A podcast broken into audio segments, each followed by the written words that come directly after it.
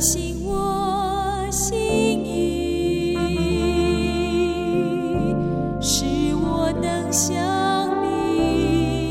神啊，你的意念向我何等宝贵，其数何等众多。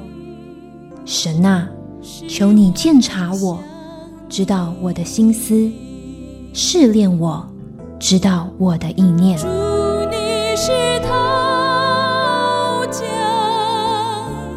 欢迎收听由徐坤静牧师为您主持的《清醒的心》。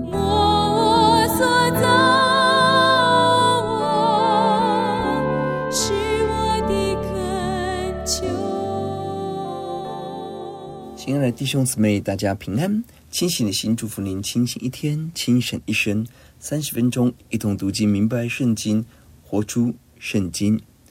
威廉波顿生在美国芝加哥，他的父亲是成功的企业家，财力雄厚，他们全家信靠主。而在十六岁的时候，他的父亲给他一份礼物，就是环游世界。而他在广州生了重病。接下来，在印度旅游当中看到人的需要，他立志成为跨文化的宣教士。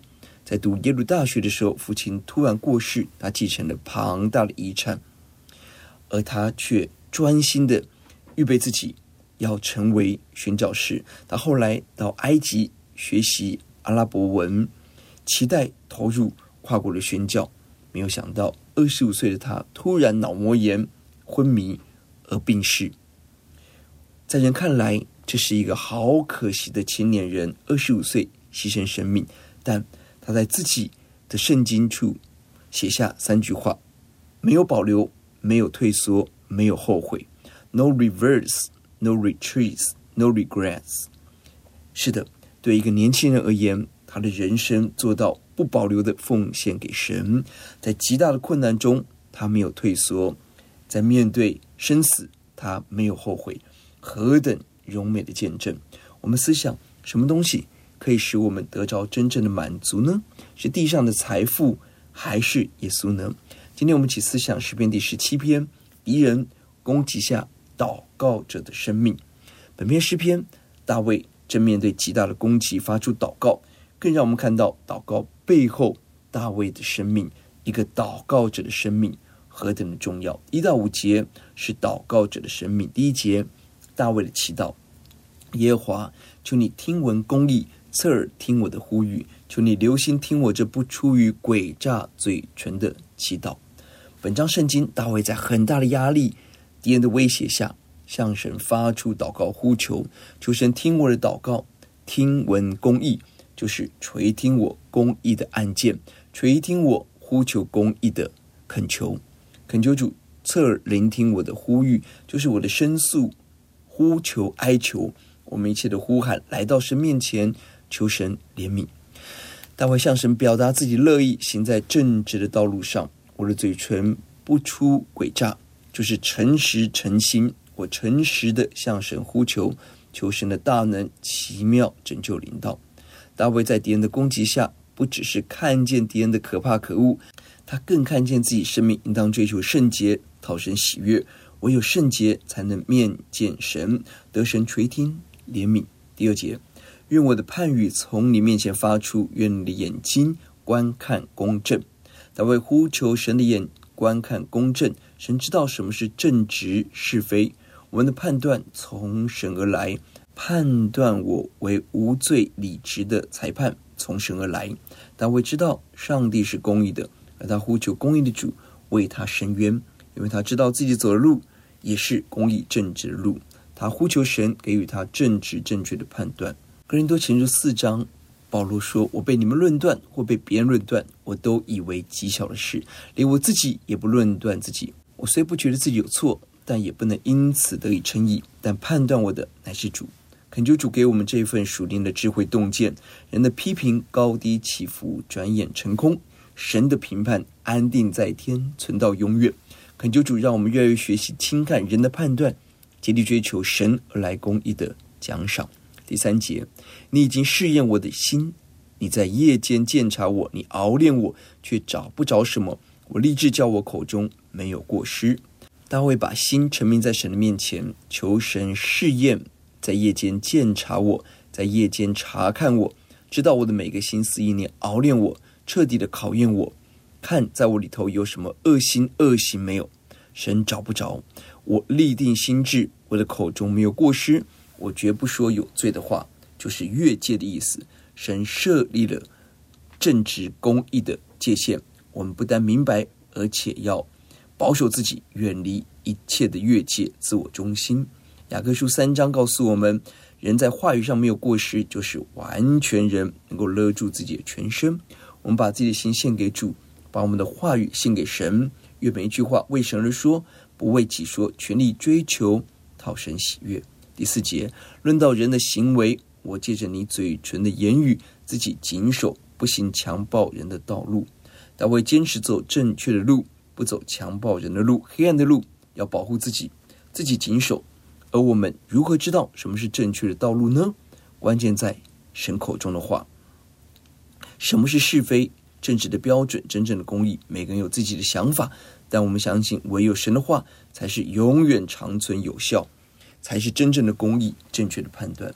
更奇妙的是，神的话语不只是给我们是非对错的标准，更给我们遵行。活出这美好标准的动力，神改变我们的心，让我们顺服真理，因信成圣。第五节，我的脚踏定了你的路径，我的两脚未曾滑跌。因着神的话，大卫不只是知道是非，更有力量遵行神的话，脚步踏定了神的路径，没有滑跌，就是一直跟随神的脚步，留在神的路径上，留在神的话语中，没有偏离。脚步稳当，耶稣呼唤我们要进宅门走小路，在我们身边有很多的谎言引诱，要我们偏离神的道，不遵行神的命令。求主保护我们的心，我们的脚步踏定神的道，绝不偏离。六到九节是大卫的祷告内容。第六节，神啊，我曾求告你，因为你必应允我，求你向我侧耳听我的言语。一到五节，大卫来到神面前，表达自己对神的信心。顺服、跟随、走正直路，他在神面前有无愧的良心，而因此大有力量祷告。这一节，神啊，我求告你，过去你曾应允我，向我侧耳聆听我的声音。如今我要继续的呼求神，恳求神新的工作、奇妙的作为大大成就。第七节，求你显出你奇妙的慈爱来，你是那用右手拯救投靠你的，脱离起来攻击他们的人。大卫深信神有奇妙的慈爱，恳求神显出神应许的奇妙极大的慈爱，即便面对恶人的攻击威胁，仍然信靠神慈爱恩典，这是何等美好的信心！大卫深信上帝是拯救者，上帝用右手拯救一切投靠神的人，就是在神里头避难得复辟，效忠于神、爱神、敬畏神的人。神的右手代表神的能力，神应许。每一个认识他的子民，专心信靠呼求神的子民，必得神的保护拯救，脱离一切敌人的攻击。第八节，求你保护我，如同保护眼中的瞳人，将我隐藏在你翅膀的荫下。大卫面对敌人猛烈攻击，大卫恳求神保护，如同保护眼中的瞳仁，就是眼睛中最脆弱核心的部分，代表神对我们完整细腻的看顾。申命记三十二章第十节。耶华遇见他在旷野荒凉野兽吼叫之地，就环绕他看顾他保护他，如同保护眼中的瞳仁。以赛亚书四十九章十六节，看哪，我将你铭刻在我掌上，你的强援常在我眼前。当我们最软弱无助的时候，神保护我们，如同保护眼中的瞳人。神把我们的名字铭刻在他手掌心上，我们是他的掌上明珠，心肝宝贝。神把我们隐藏在他翅膀印下，诗篇九十一篇，住在至高者隐秘处的，比住在全能者的印下。他是我们的避难所，是我的山寨，我的神，我所倚靠的。当我们被神隐藏保护，得神怜悯，这是极大的恩惠。第九节，使我脱离那欺压我的恶人，就是围困要害我命的仇敌。恳求主救我们脱离一切欺压我们的恶人，就是袭击我们、攻击我们、要毁灭我们、掠夺我们的恶人，围困要害我们的命。以贪欲来围攻我们，甚至冒着生命危险来包围我们，要攻击我们的各种伎俩、恶人的攻击、撒旦、魔鬼、恶灵的攻击，都求主完全的除灭。撒旦的伎俩就是要偷窃、杀害、毁坏，要破坏神的计划，夺取我们的永生。因此，我们要迫切的呼求主，求主给我们属灵的敏锐，一眼看清撒旦的伎俩，全力以赴拒绝黑暗的势力，依靠神得胜鬼魔的工作，经历神自己兴起的保护、怜悯和大平安。有一段时间，我们把自己放在神的手中，求神全方位的保护、平安临到我们。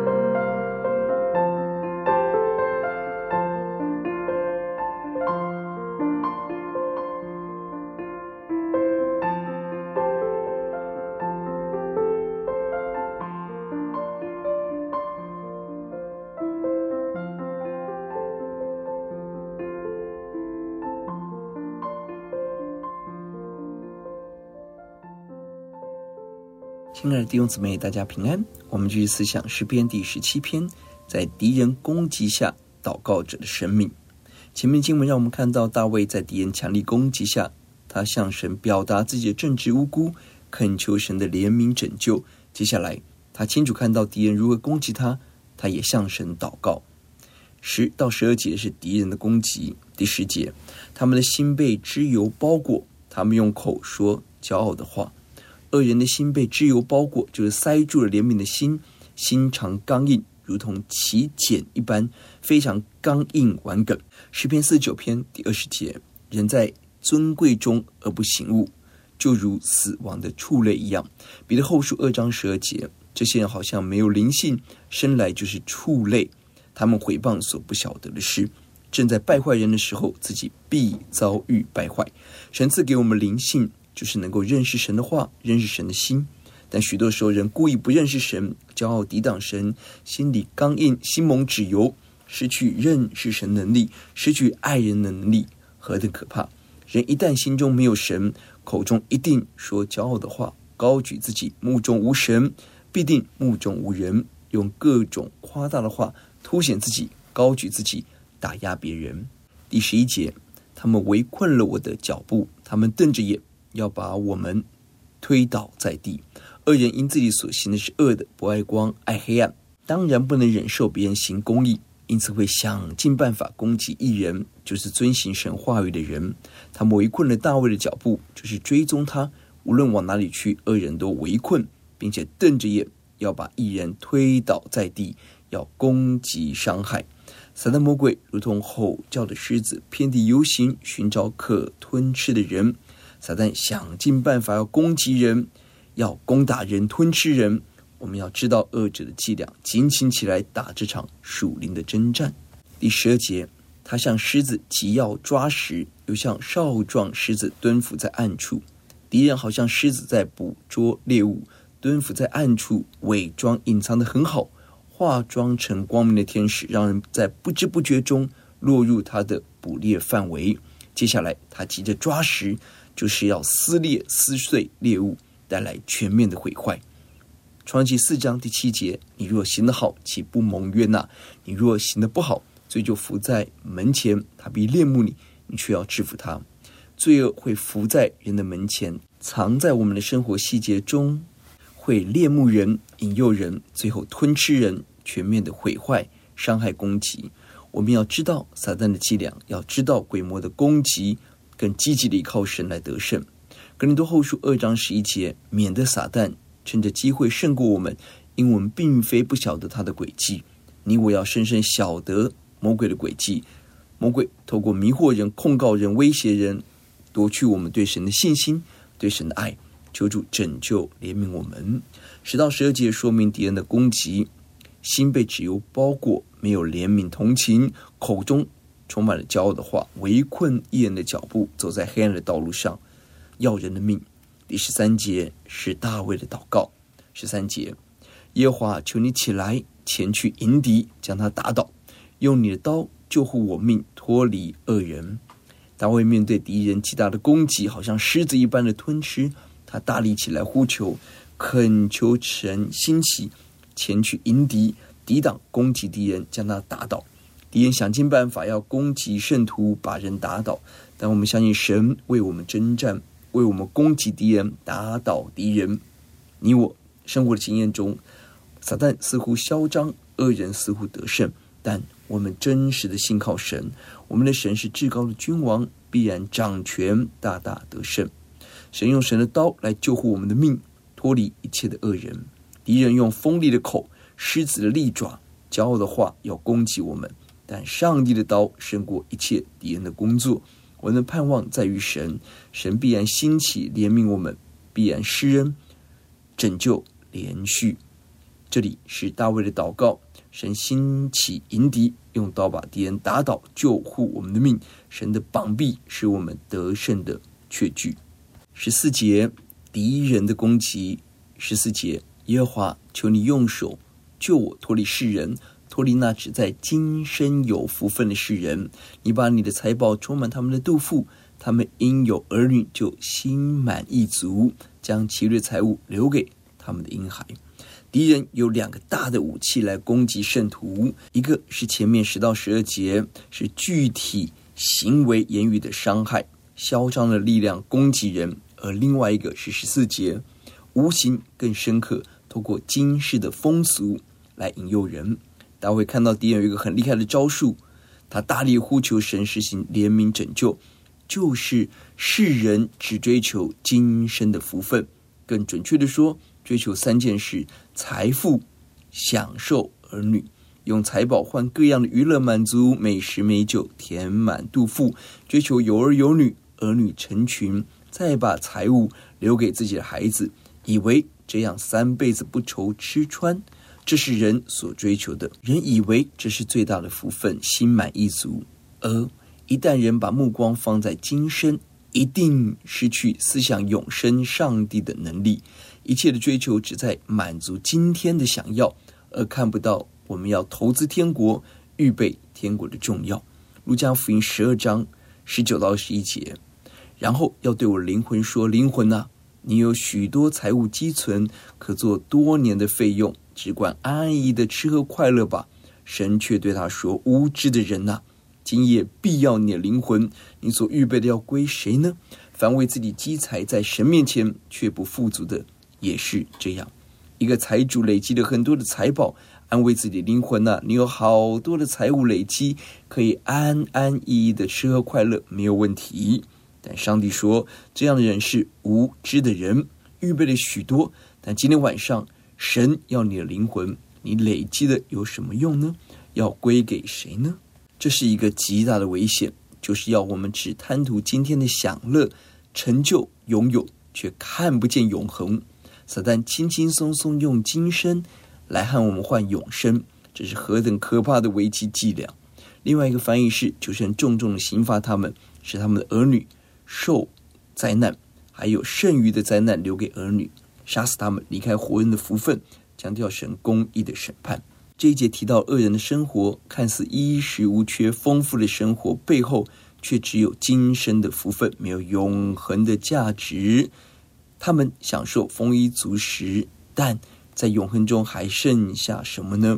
而我们要追求什么呢？第十五节，祷告者的生活。第十五节，至于我，我必在义中见你的面。我醒了的时候得见你的形象，就心满意足了。十四节，大卫呼求神救自己脱离只在今生有福分的危机，只以地上的事为满足。而这一节，大卫积极追求不同的方向。他渴望在公义中得见神的面，他渴望遇见主，拥有主，得见主的面，就是得着主的同在，得着主的显现，也是得着主的恩待和怜悯。大卫看到，必须在公义中才能够面见神，就是在正直无辜中才能够遇见主。这一章一到五节，大卫不断强调自己的公义正直，这是我们得见神的关键条件。并且，当我们醒来的时候，要看见神的形象。醒来有三个解释：第一，是经历恶人攻击的死荫幽谷后，我们可以重新复苏，重得更新；第二，是每个早晨我们清醒的时候，要看见神；每个早晨，我们向神表明我们的心，并且警醒，这给我们极大的满足。第三，是我们经历死亡后，我们要得着复活苏醒。在苏醒中，我们得见神，就是拥有永生的盼望确据，如同十六篇提到大卫说：“神必不将我的灵魂撇在阴间。”这都有永生的含义。神要给我们的绝对不只有今天，更是存到永恒的福分。第十五节是大卫的选择。至于我，渴望的不是地上的金钱，而是天上的神。当我们关心与神的关系。我们必能得见神，得着改变。要解就在第十五节。至于我，我必在意中见你的面。我醒了的时候得见你的形象，就心满意足了。在许多恶人攻击拜金主义的围绕下，大卫仍然选择至于我。这是生命的智慧、勇敢。生命所有的福气，最大的福气在于我们得见神，在意中看见神。这种喜乐超过金钱财富。求神把这样的智慧给我们。我们思想能够看见神为什么很重要呢？我的生活是否正走在得见神的道路上呢？这一段神给我们保护福气，哪一个是我现在最需要的呢？我们来祷告，赞美主耶稣。神深深知道我们面对恶人的攻击、世界的引诱，神乐意怜悯我们、保护我们。求神光照我们，让我们追求公义正直，更让我们专心注目主耶稣，看见基督，这是我们生命最大的喜乐与盼望。听我们的祷告，仰望奉耶稣的名，阿门。我们有一句话总结诗篇第十七篇：恶人攻击，世俗引诱，行在公义中，看见神得满足。清醒的心，祝福您清醒一天，清醒一生。愿上帝赐福您。